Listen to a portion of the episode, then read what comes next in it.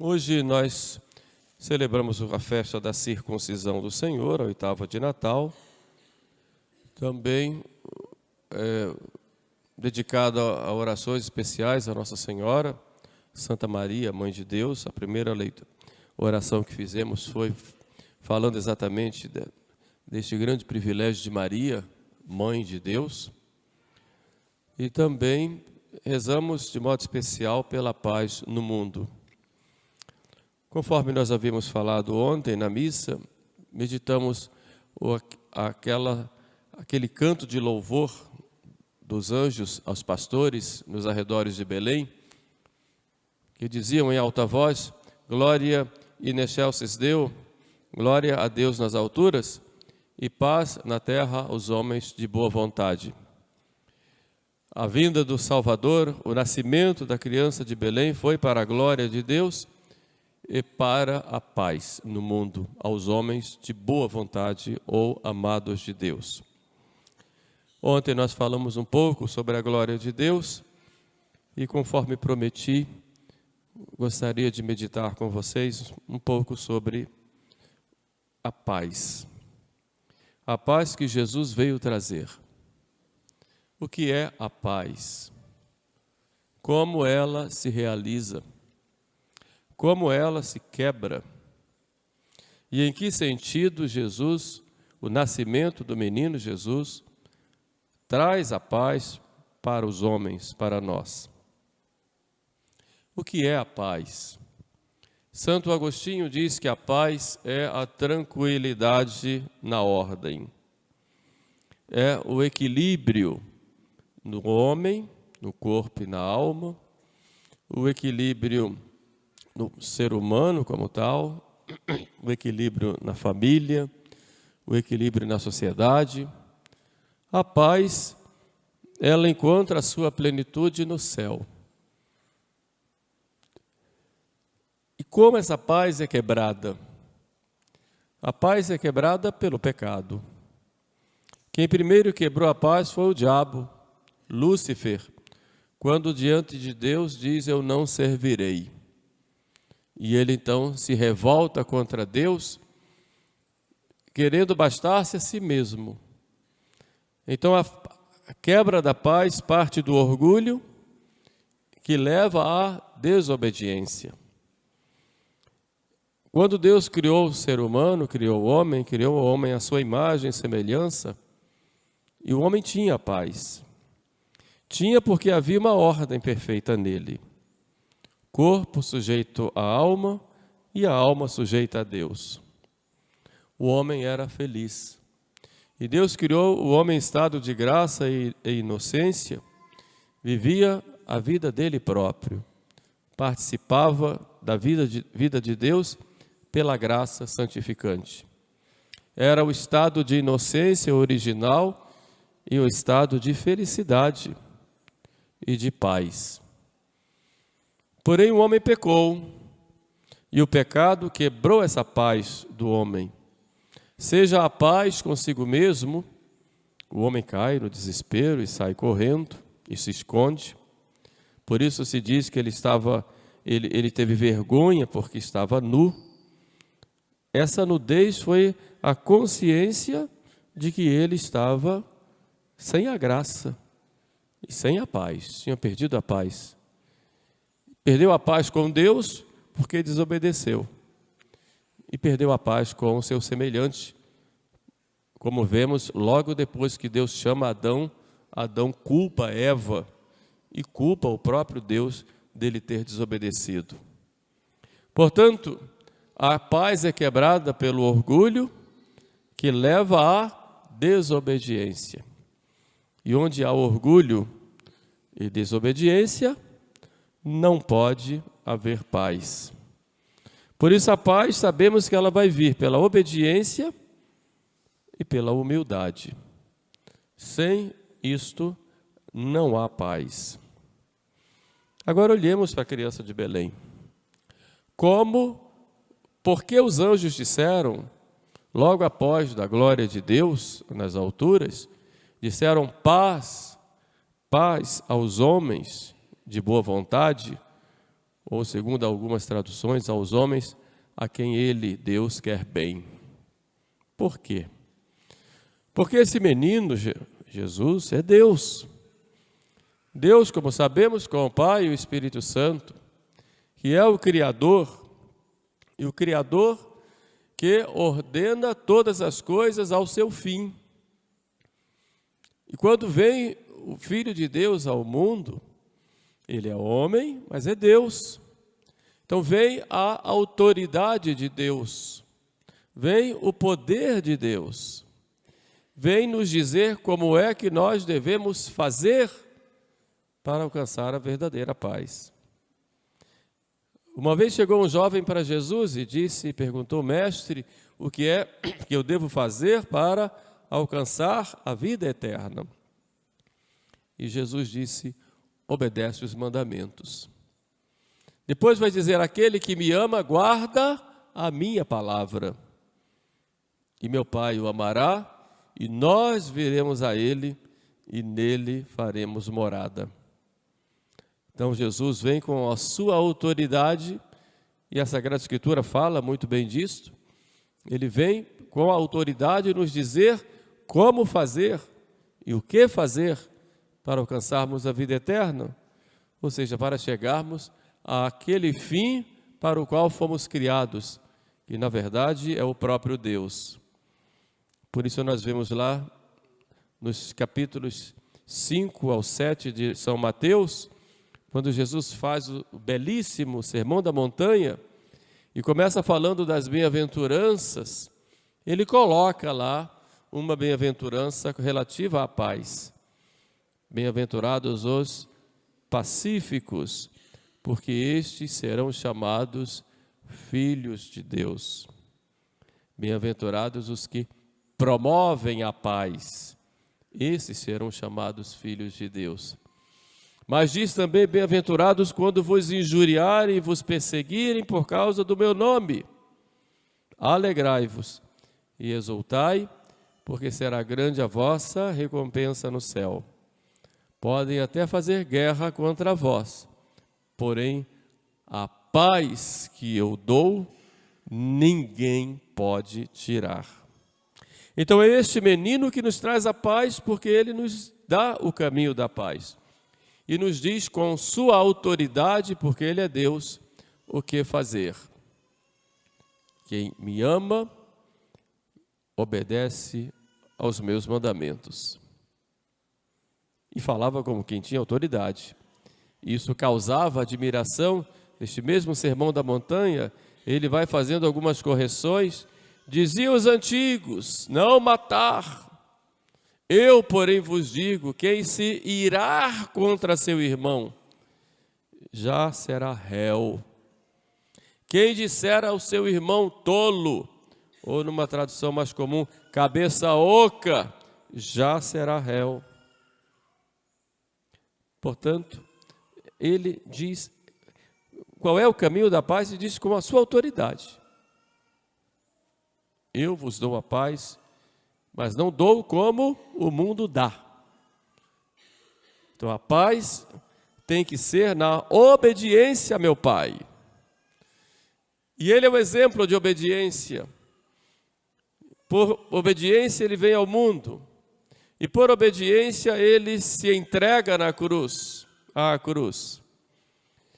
Pai, se é do teu agrado, afasta de mim este cálice, mas não se faça a minha vontade, sim a vossa. Portanto, ele nos ensina com o seu exemplo e nos dizendo como fazer, que nós, se quisermos alcançar a paz, temos que fazer a vontade de Deus. Então obedeçamos a Jesus. E perdemos a paz quando nós não seguimos o que ele nos ensina. Por isso, nós somos chamados discípulos, aquele que segue, aquele que aprende e aquele que segue. Por isso, nós o chamamos de mestre, mestre, porque ele nos ensina e nos diz como fazer para termos a paz. Então, esse menino traz a paz com a sua autoridade, nos mostrando o caminho e nos dando o exemplo. Mas há um segundo motivo pelo qual esse menino nos traz a paz. Ele nos dá a paz porque ele é o príncipe da paz. Já no Antigo Testamento, Isaías falava desse ano novo da graça que viria com o Messias, e esse Messias seria chamado o príncipe da paz. E ele é o príncipe da paz. Por quê? Nós vamos ver Jesus diante de Jerusalém chorando porque aquele povo o estava rejeitando, e ele chora e diz: Se ao menos neste dia da tua visita, ele visitando, tu conhecesses aquele único que te pode trazer a paz, mas isto está fechado aos teus olhos, porque Ele é o príncipe da paz. Ele é o príncipe da paz porque Ele é o caminho que nos leva ao Pai, e é o caminho que traz o Pai para nós. Ele é o pontífice, que é Deus e homem e que une em si as duas naturezas na mesma pessoa, a segunda pessoa da Santíssima Trindade, é Deus, e como Deus é eterno, como Deus poderoso, como Deus onisciente, como Deus presente em toda parte, como Deus amor, mas é homem, e homem de dor, mas é homem. E ele então, por ser Deus e homem, se tornou o pontífice, ou seja, a ponte entre Deus e os homens. Ninguém vai ao Pai senão por mim. Eu sou o caminho. Ele não diz eu sou um caminho. Eu sou o caminho. Eu sou a verdade. Eu não sou uma verdade, mas a verdade. Eu sou a vida. Não há outra vida a não ser o próprio Jesus.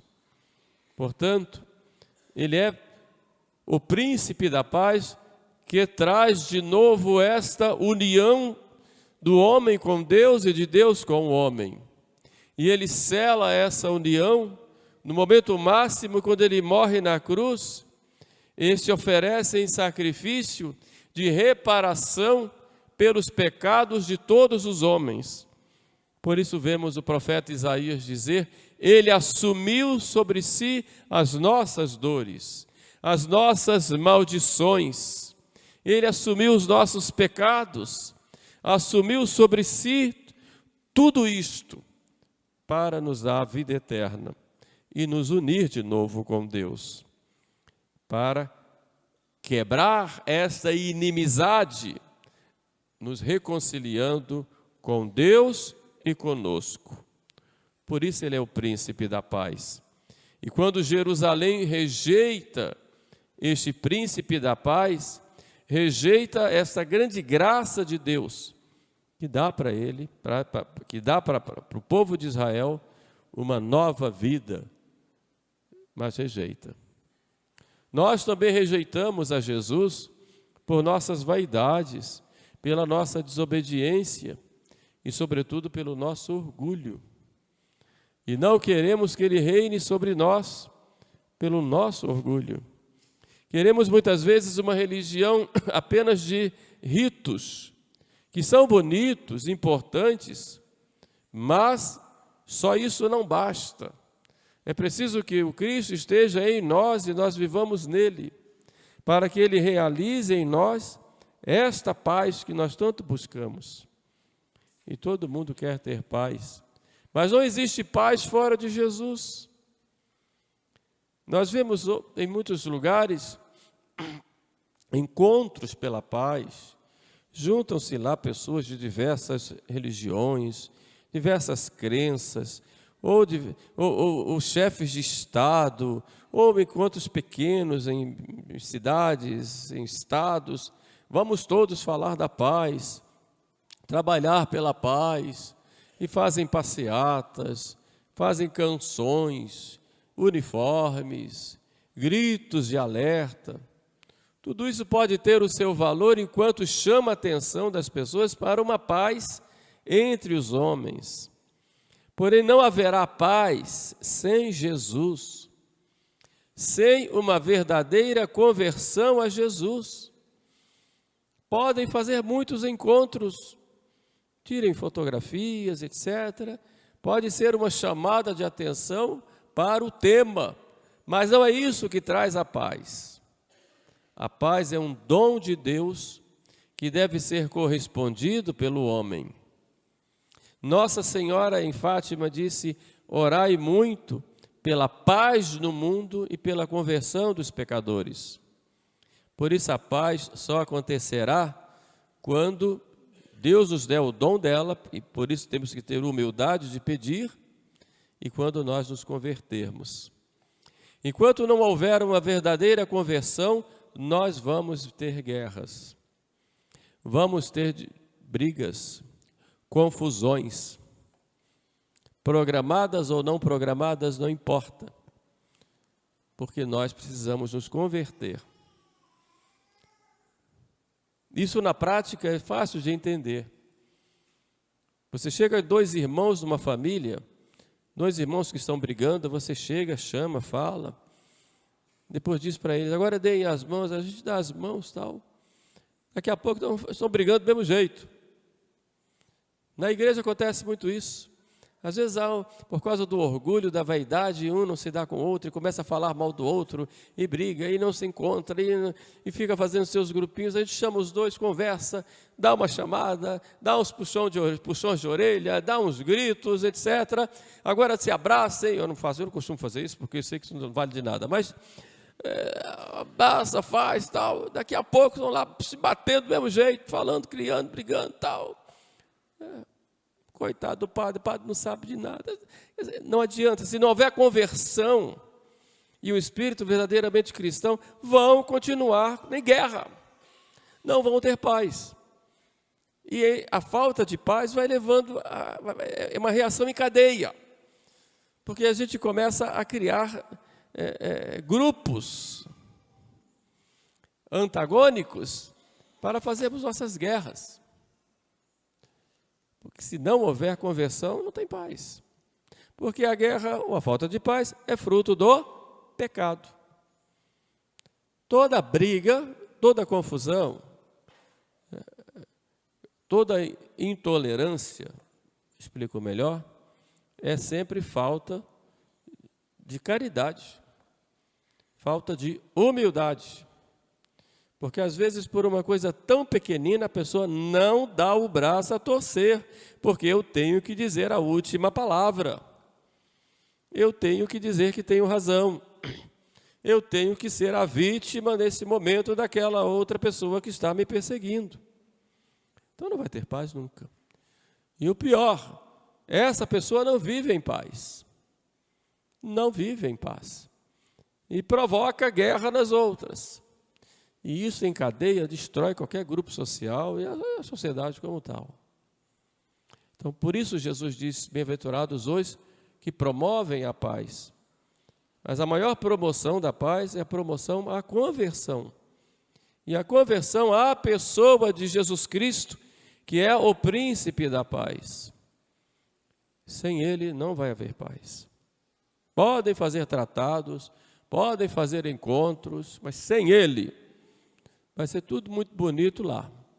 Mas na prática, o povo vai continuar brigando e se batendo e se matando e se destruindo, porque sem conversão não se consegue a paz.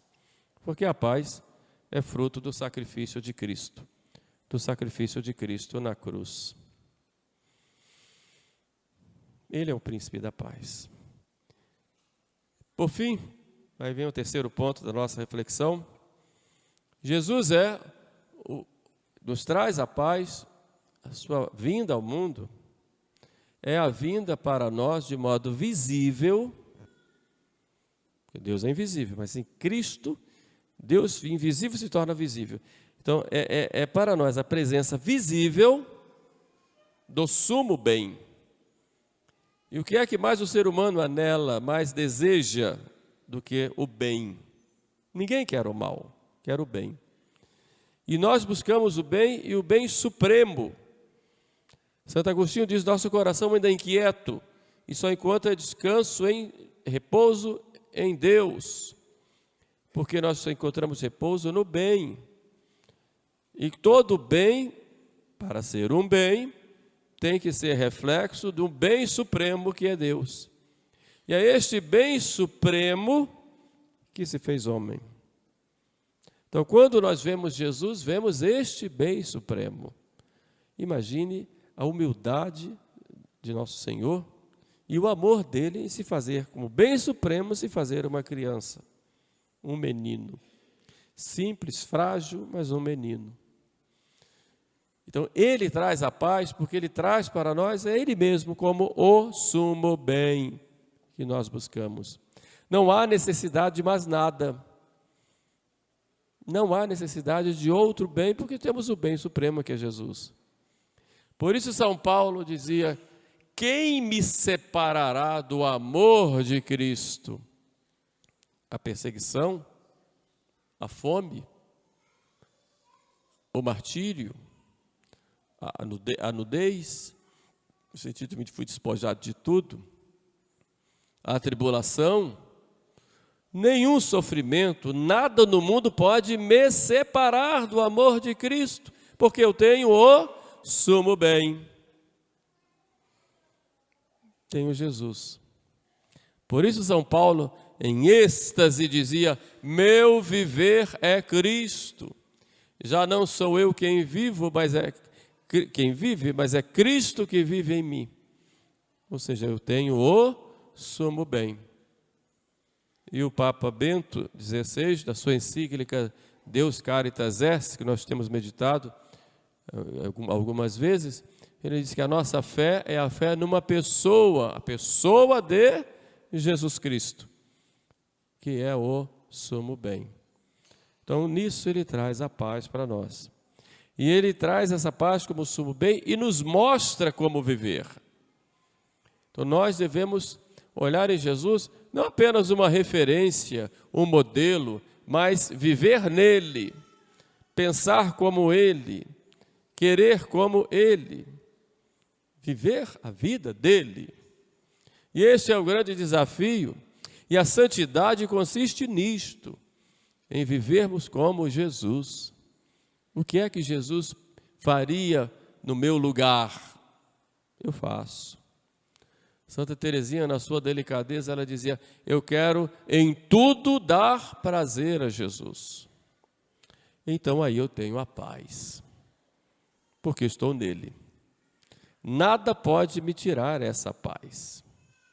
Mas para eu trabalhar para essa paz, eu tenho que viver na verdade, não na mentira. Não existe paz com mentira. Podem promover a paz aí os pacifistas com seus protestos, suas greves de fome, etc. Isso não traz paz. Traz paz, é verdade, é o fundamento da paz.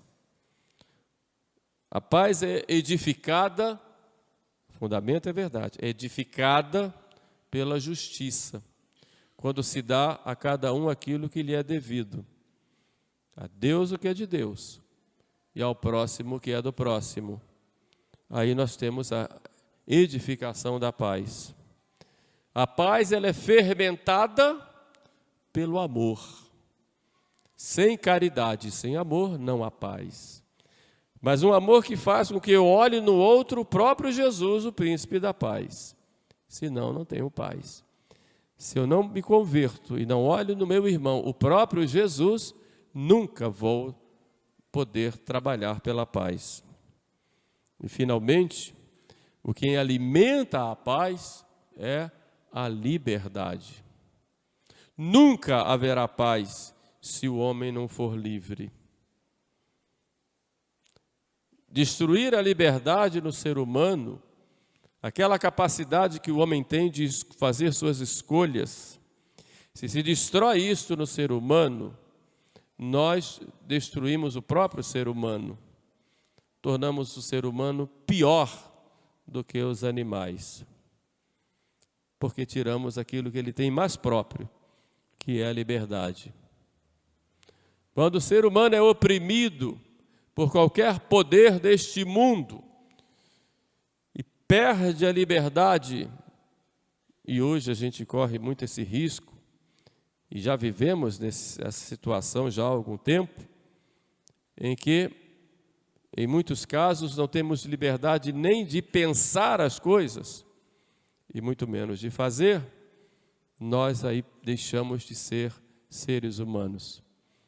E quem oprime e tira a liberdade das pessoas, no seu verdadeiro sentido, quem oprime e tira a liberdade é porque não tem consideração alguma com as pessoas e trata as pessoas como se fossem animais.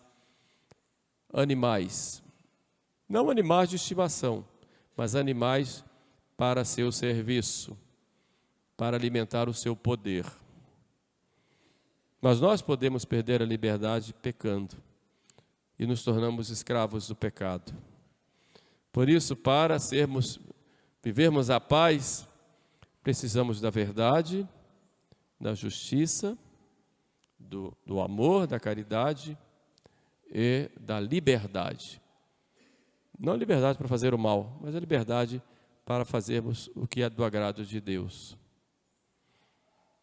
Podem fazer o que for, podem perseguir, maltratar, mas ninguém vai tirar essa paz de nós. Para encerrar, gostaria de, abusando um pouco da paciência de vocês, contar uma pequena história, pequena, que um rei quis fazer um concurso entre os artistas do seu reino para que eles fizessem um quadro que expressasse a paz. E cada um foi fazendo o seu. Depois foram lá, levaram lá para o rei, para o rei julgar.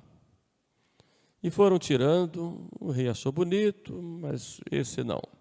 Foi tirar um outro, né? tiraram lá o, a cobertura né, da tela, bonito, mas esse não. E foram tirando, e sobraram dois quadros. Num quadro, era um quadro belíssimo. É um lago, no entardecer, algumas montanhas no fundo, uma pequena planície mais à direita, com umas ovelhas lá se alimentando. O, lago refletia as montanhas e o céu um pouco avermelhado no, no, entardecer. Aquela água do lago paradinho. E todo mundo disse: É esse. Esse é o quadro que expressa melhor a paz. Está vendo aí tudo tranquilo? O rei mandou de tirar o último quadro e trouxeram. Esse tinha uma cascata ou uma cachoeira, uma cachoeira, com a água vinha numa violência grande, muito forte, e batia nas pedras e levava algumas árvores de um lado do, do outro, mas com uma força muito grande. Aí disseram, com essa, com esta força com esta violência das águas, o primeiro ganhou. Só que o rei, muito cuidadoso, viu que havia uma, um pequeno um arbusto que saía da rocha, e naquele arbusto tinha um ninho. E naquele ninho tinha um pássaro ali que estava cuidando dos seus ovinhos. No meio de toda aquela confusão, vento, aquela força da água, aquele, aquele barulho, e o pássaro ali tranquilo, cuidando do seu ninho. O rei disse: Esse expressa a paz. Esse, essa é a expressão da paz. A paz que Deus nos dá, ninguém tira. Podem vir raios, trovões, podem vir perseguições, maus tratos, aluviões, torrentes. Ninguém tira a paz de quem está protegido por nosso Senhor. ninguém tira. Porque essa paz é, é uma paz com Deus, depois a paz conosco, pela nossa consciência tranquila e pela graça, e daí a paz com os nossos irmãos. Essa é a paz verdadeira, que só Jesus Cristo pode dar. Louvado seja nosso Senhor Jesus Cristo.